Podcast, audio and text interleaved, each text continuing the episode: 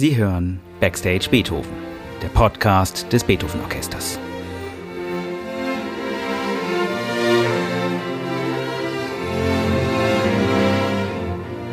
Heute mit Tilman Böttcher.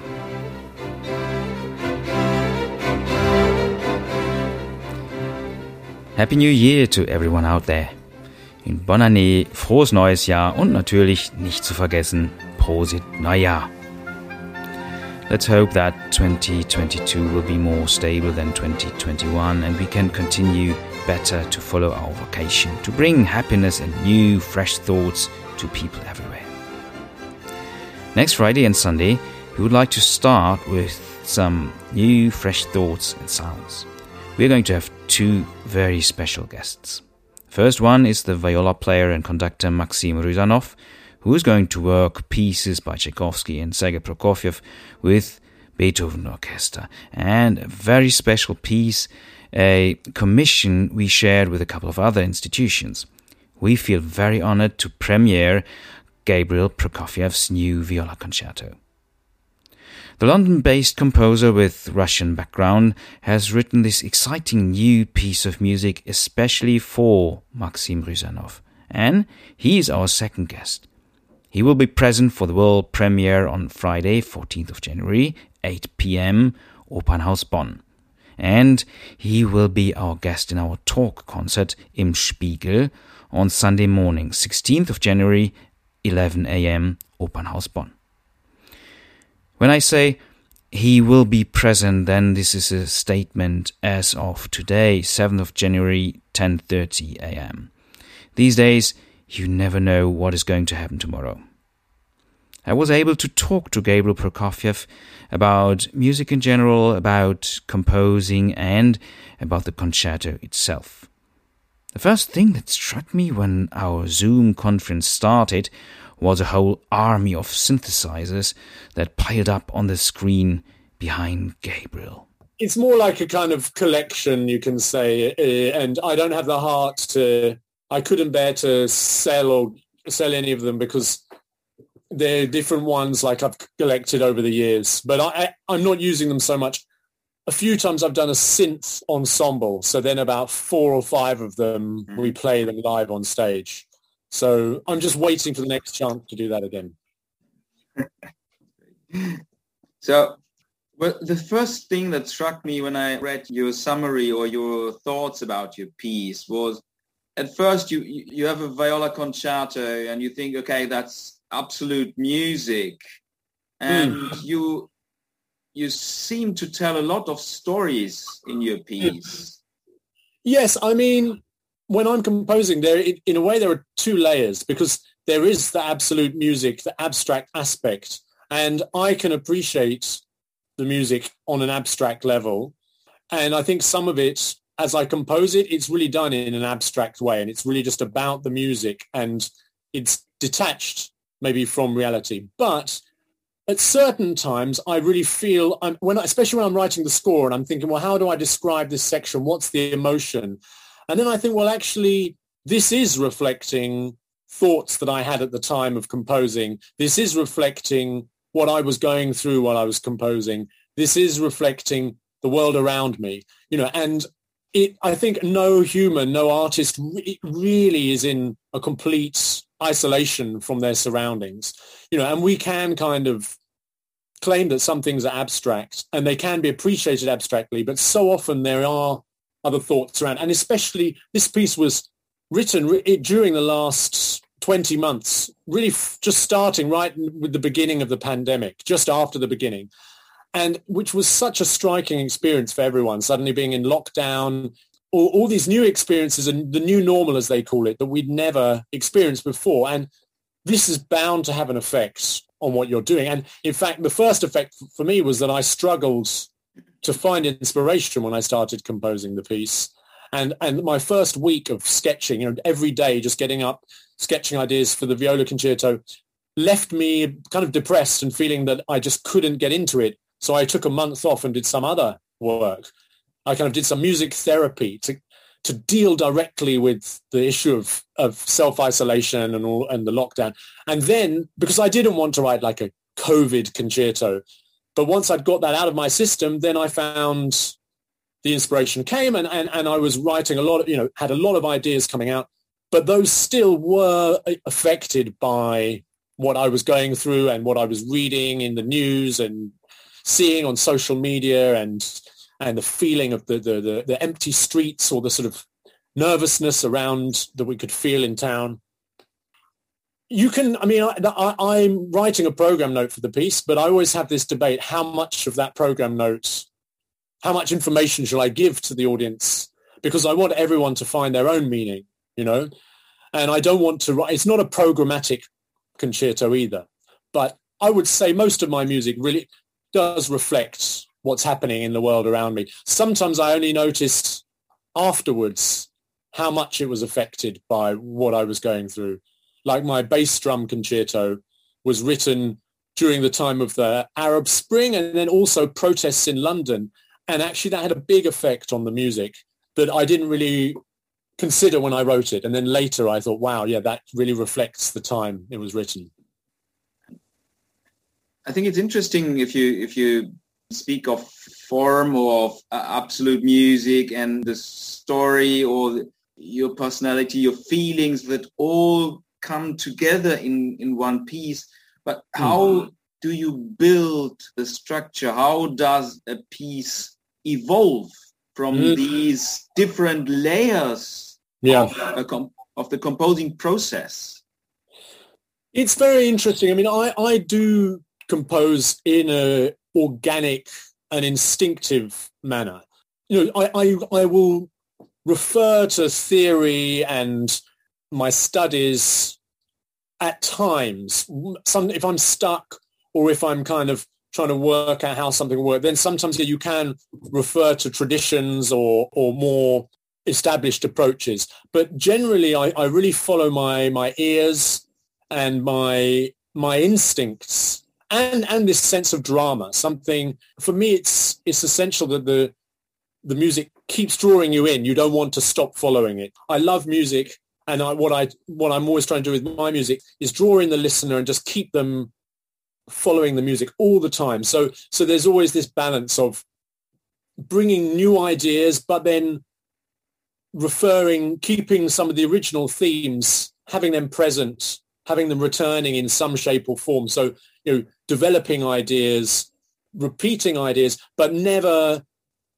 repeating or overuse anything too much that it becomes boring and you lose the interest you know? So th- this is this kind of game we play in a way about because if, if something is linear and continuously changing continuously new you, you you start to lose focus you start to feel that you, you on a winding path. It can be an interesting structure but you do need some i don't know some sense of form and shape and and so this is the, the interesting challenge about how you can how that guides the form. So, so in in the first two movements, there is a clear, there are some clear themes, musical themes that emerge in the piece, then are developed, and then they return. And in the in the first movement, there's this kind of um, slightly grotesque, mocking, ironic kind of theme. After an appears after a quite long introduction, then it gives way to a, a, development section, which is kind of a lot of conversations with the viola and the other instruments. Then that theme comes back. Then there's a new, completely new section, uh, a kind of wonky dance, a lopsided, humorous dance in five, five, eight. And then the grotesque theme tries to come back, but it, it can't come back as a proper recapitulation. It can't come back as it was. It comes back in a more desperate way and then and kind of fragmented, um, insistent way. So you know we feel it go on a journey, and that's in the way wonderful way that music does. It does connect to stories, to our lives, to reality, but in an abstract way, without words. You know, it, so it, it creates these thoughts and emotions that we that only music can create. You know, the word that we can't quite match with words. And then in the the second movement, it's a there's a more classic ternary form of, of again, an in, a, a kind of dreamy introduction out of which a much more optimistic theme arrives. Then there's a development section, which a central section, which goes the optimism is questioned and it, we enter a sort of doubtful period. And then finally, the optimistic theme returns again. And that's the nature. The second movement is somehow more reassuring despite the doubt in the middle. And then the final movement actually end up almost like a rondo, which is the traditional final movement in a concerto. I like to refer to the classical structures when it works. And, and that kind of happened almost by accident. I had different building blocks. I had several episodes and there was basically there's lots of spiraling, quite tornado-like textures. It's a fast movement, the last movement. But then there's this kind of declamatory, these arpeggios punctuated with tom-toms and timpani hits, kind of a kind of questioning phrase that's passed around the orchestra by different soloists in the orchestra. And that becomes a kind of unusual rondo theme that keeps returning. It's not your typical rondo theme. It's, it's almost the character is almost opposite because it's like a questioning one. And maybe yeah, that's reflecting the kind of questioning period of the pandemic. You know, the, the, the things aren't quite as they should be. You know, we are kind of calling out to each other, wondering what the hell's going on, what's happening, where are we, where's where are we going? Mm. So yeah, that's yeah. yeah. Those, so those are the structures, and and and they. I didn't plan them. They kind of start to emerge as I'm composing, and then maybe I think, okay, I see where this is, what kind of structure this wants to be. So it's it's a the structure evolves organically, but then I make sure that it does shape into something that works structurally. You know, the afterward, there's, then uh, sometimes I have to do some editing and moving around. And I, I need to say early on the importance of Maxim Rysanov, who came to me with this concept of a viola concerto that he would be the viola soloist and the conductor. So that also influenced my approach to the piece. And I shared sketches with him quite early on. So he actually he told me preferences of which sketches he liked, little ideas, and then I prioritized those. And then there was some back and forth. And he even, you know, in the last movement, there was a point when he felt the ending was too quick. I expanded the ending. So, you know, he actually, his input was really important. And I really appreciated that. I love to discuss yeah. the music with the soloist if possible, you know, and it, it's not always possible in the past I had soloists I wanted to interact with, but they were too busy. And, you know, it's just, you actually discuss the piece just at the end when it's finished. But here, actually, I could get his feedback kind of throughout the process, actually. Yeah. What did you know about the solo instrument viola? How did you manage to discover the possibilities within the instrument? Mm. Because you, as far as I've listened to the piece, you use very, very not characteristic tonalities of the instrument and you mix them with the traditional voice of the viola. Well, I mean, Ma- Maxim encouraged that actually because I think my initial thought of the viola is this darker sound, this mysterious instrument. And Maxim, firstly, I went to see him uh, I had a, an afternoon when he just played me different sounds he could get from his viola and showed me a few little different techniques and things that he likes to do. And he said, look, my viola and, and, and my playing style can make the viola a very powerful instrument. You know, don't be afraid of it being this, the kind of the awkward, quiet, shy instrument that it's maybe stereotyped as and he wanted some really high register material which is great for me because then I can have some more dramatic and powerful moments with the solo viola, which I wasn't sure was going to happen. You obviously with a violin concerto, you know that the violin can just soar above the orchestra, but with the viola, it's more risky. But Max was said, no, you know, I want some high register. He wanted, he asked me to add double stops quite a bit. But then also, yeah, he was, we, we both talked about Sul Pont playing near the bridge and how that can bring out really interesting overtones to the sound. And that, that's something that features sometimes. And of course, when you have a soloist like Maxime, he's a virtuoso. So suddenly then the viola can be a virtuoso instrument, a very dramatic, fast instrument. And I, I use that a lot. You know, that's the exciting thing of a concerto. You have the chance to, to do some really fast and dramatic writing, which is a lot of fun. And the viola, I think, is great for that, you know. And the, I'm using, obviously, I use the lower range register as well, and I really like the lower register of the instruments. So I really wanted to explore the kind of the maximal side of the viola and not really be stereotyped by it. Kind of say, actually, the viola is a very human instrument, perhaps, because it's not an obvious hero like a violin or a dramatic force like the piano, you know, powerful force like the piano. But it can actually become a kind of hero. It can achieve impressive things, especially with a soloist like Maxime. So, so it's that was kind of what it's about. It was sort of, um, yeah, having the the unexpected hero in the viola maybe that that's an aspect to my approach. Mm. And Maxime was part of the whole process all through the composition? Uh, when once I had composed a sort of body of, I had a lot of sketches, and then I I got to a point I thought, well, I started choosing the ones that I liked, but I thought, look, I'll I should share them with Maxime, just get his input, see what excites him, because he's going to be playing the concerto three times with Beethoven Bonn Orchestra. And then after that, you know, it's be, it has been co-commissioned by three other orchestras. So he'll perform it with them. And, and, and he's actually incredibly active as a performer. So I, you know, I, I'm hoping, both of us are hoping he'll then, it will have a big life under his baton and with his viola and he'll perform it in many places. But obviously, if, if he doesn't like it, that's not going to encourage him to do it. So I really wanted him on board. You know, I want him to, I want it to really mean something to him. So I thought, look, I know which, what my favorite sketches are, but I thought I, I'll share them with him. When I'm composing sketches and I come up with a lot of material, after I've done the sketches, sometimes it's hard to make the judge a judgment as to what's what I even really like or what's really working. And in the past, I've written a concerto or a piece you know, I've chosen sketches. And then later I've come back and found a sketch that I didn't use. And I'm saying, why didn't I use that? That's, that's maybe better than what ended up in the final concerto. You know, I probably had my reasons, but it's, it's nice to have someone else's input and why not the soloist?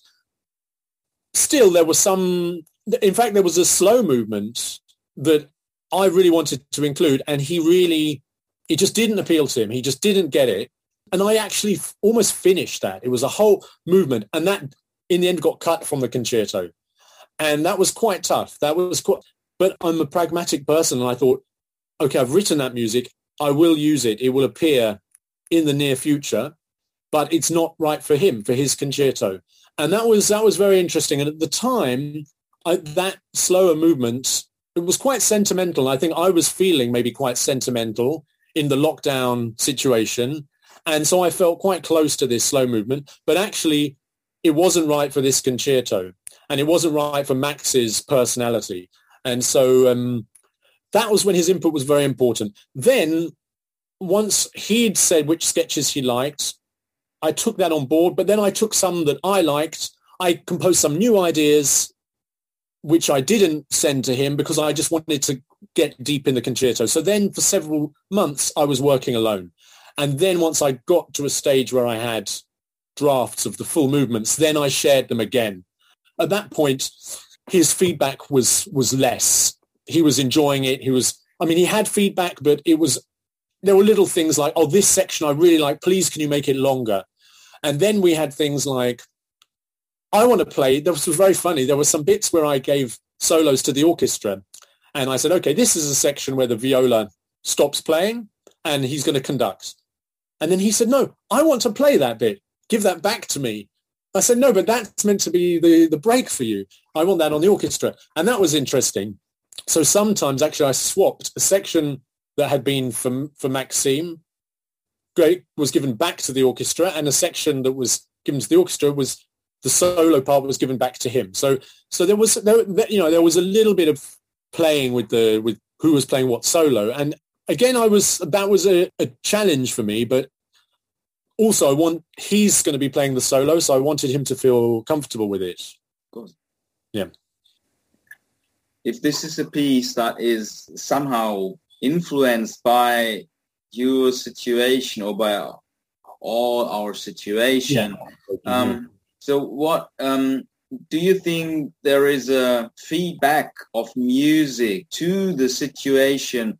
What role does music have or should music have in a new society? Because I think the society is going to change and it's going to change a lot in the next years. I mean, I, I just generally, my, my broader opinion is that new music, contemporary music, should reflect most of a lot. Well, not all of it, but a lot of pieces should, especially big orchestral pieces, I think, should reflect the world we're living in right now. And it's a perfect way, actually, for us to share our emotions and experiences of what we're going through, especially big things, you know, and, and like the, this whole shared experience of the pandemic life.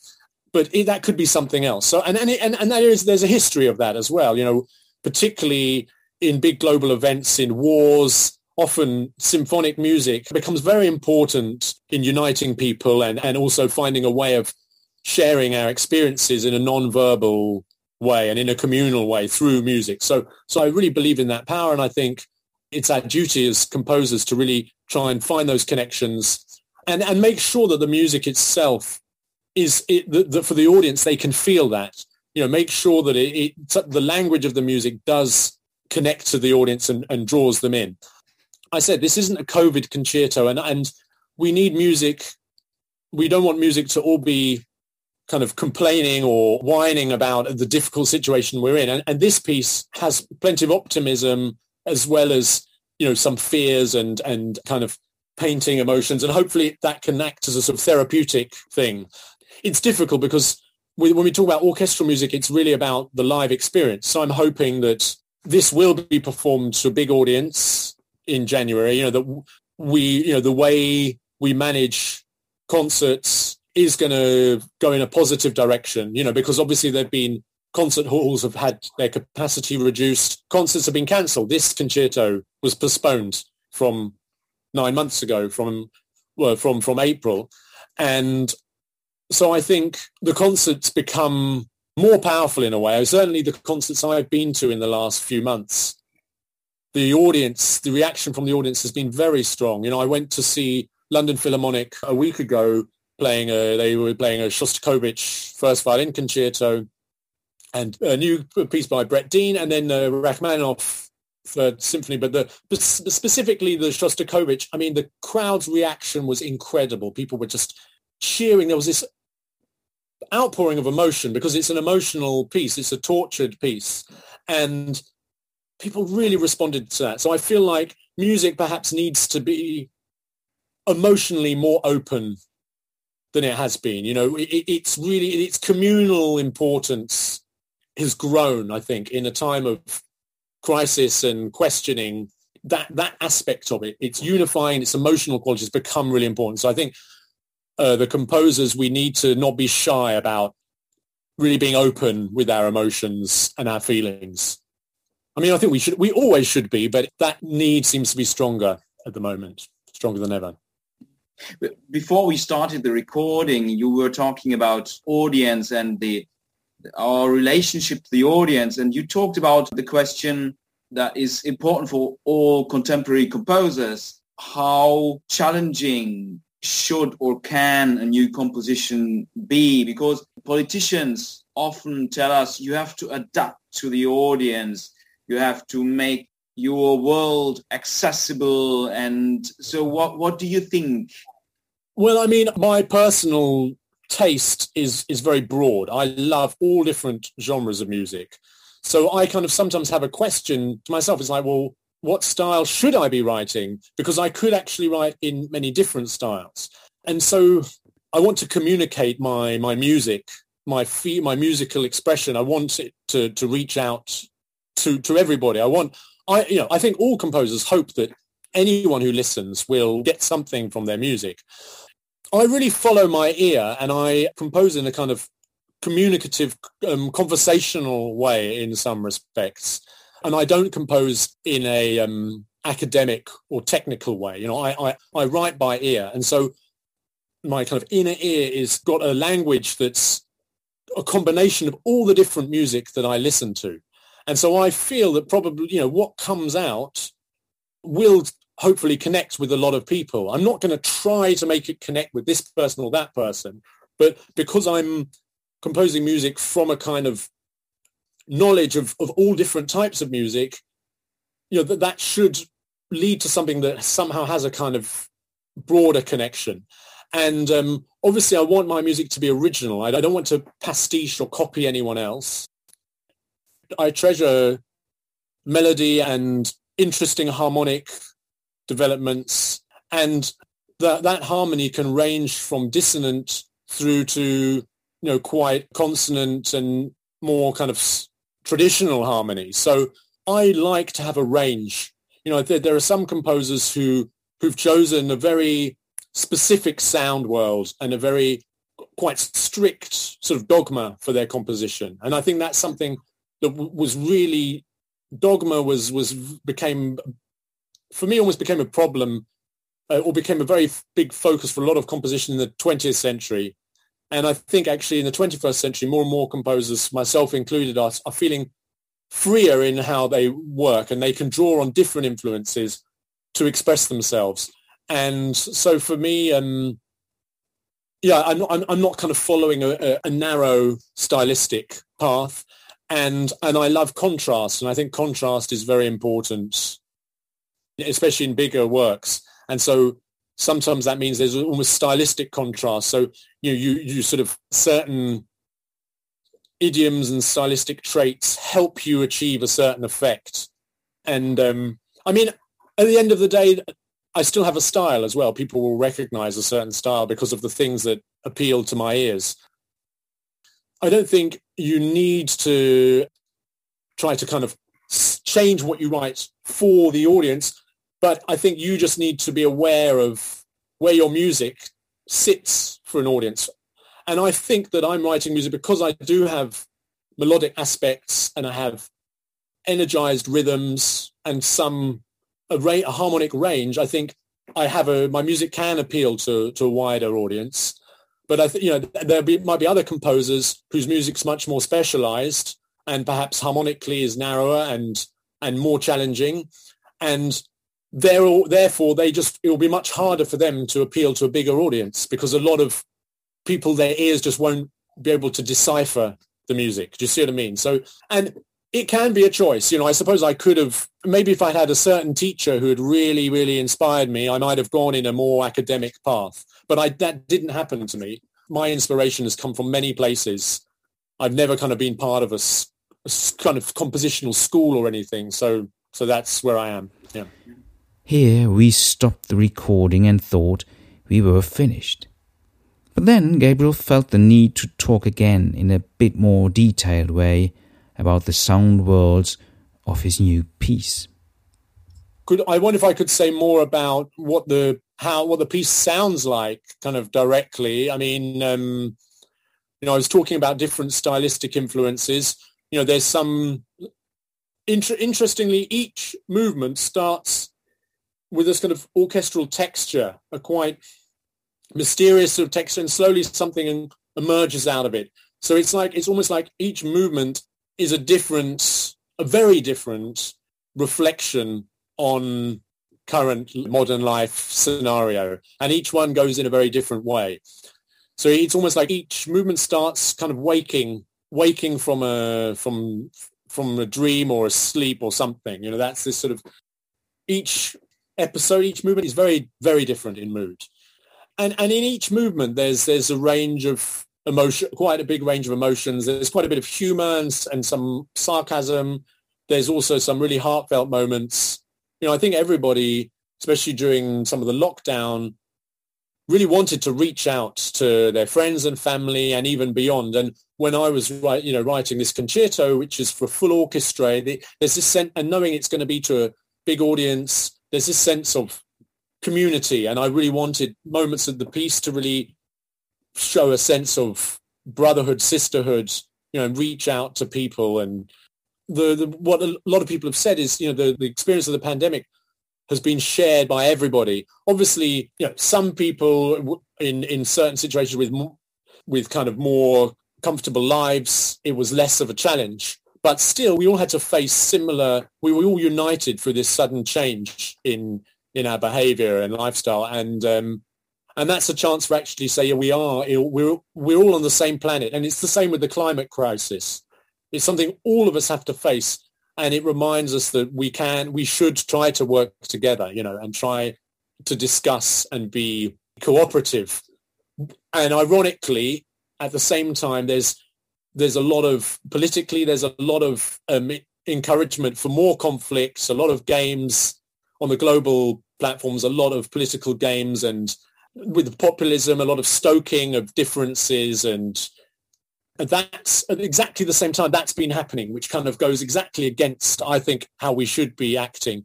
And then that's also been a feature of this piece, this kind of grotesque, narcissistic or selfish behavior and attitudes that have also been promoted a lot at the current times.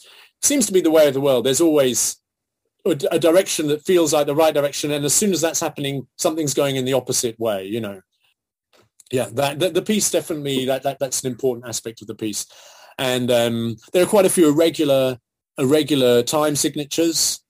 The the first movement has this dance in five beats in the middle, which is really fun and syncopated, quite quirky. Then the, the second movement's actually mainly in six eight in compound time, and the last movement has big sections in seven seven beats, which I really like, but ending in a kind of tornado in triple time.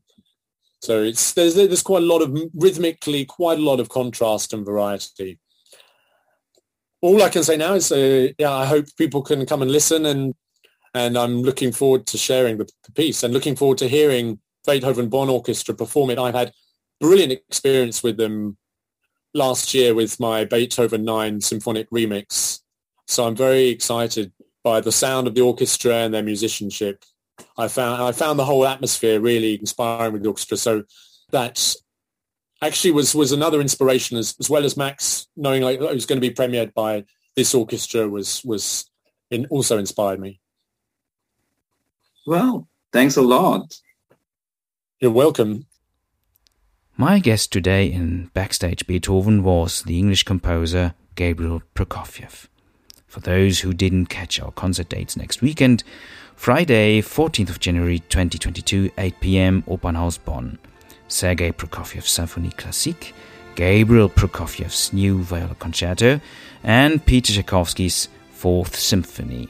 Sunday, 16th of January, 11 a.m., Opernhaus Bonn, Gabriel Prokofiev's Viola Concerto and Tchaikovsky's Symphony Number 4.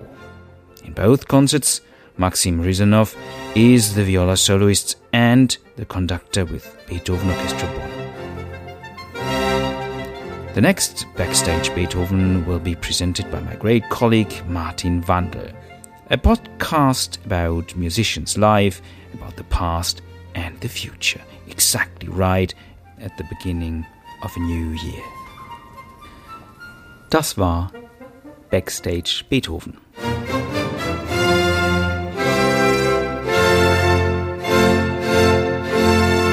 Podcast des Beethoven Orchester Bonn.